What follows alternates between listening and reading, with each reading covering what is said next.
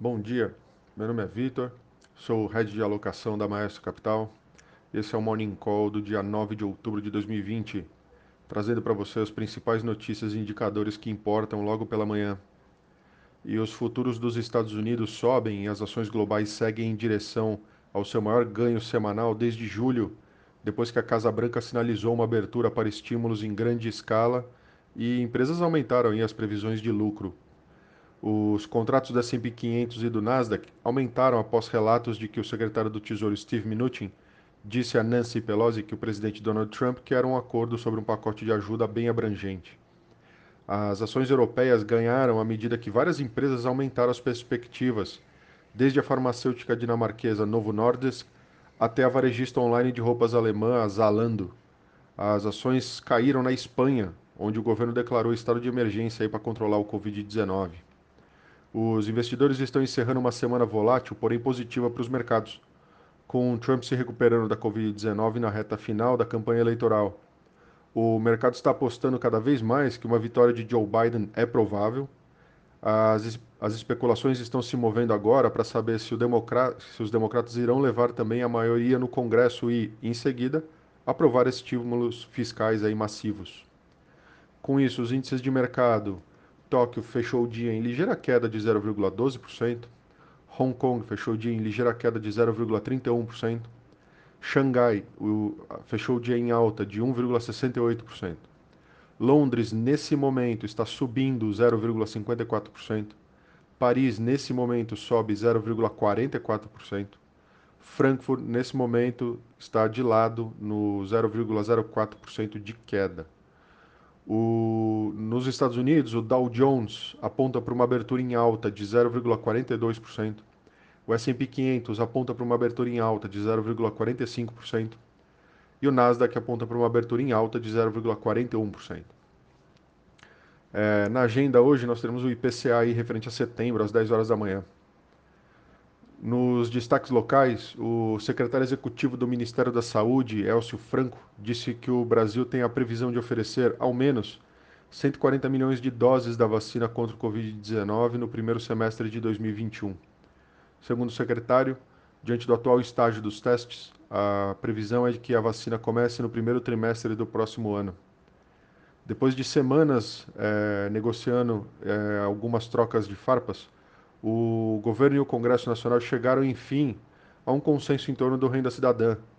Vão adiar as discussões para dezembro, após a realização das eleições municipais.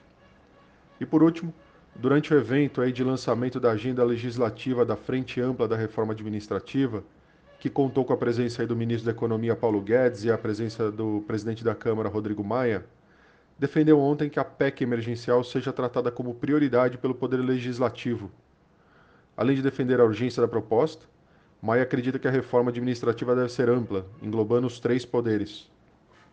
É, falando de empresas, é, o Grupo Mateus, rede, de supermercados e atacarejos aí que atua nas regiões Norte e Nordeste, é a quarta maior do país, vai movimentar aí pelo menos 4 bilhões de reais em seu IPO com a venda de suas ações por R$ 8,97, no piso do intervalo indicativo que ia até R$ 11,66 o Grupo Mateus vai estrear na Bolsa na próxima terça-feira.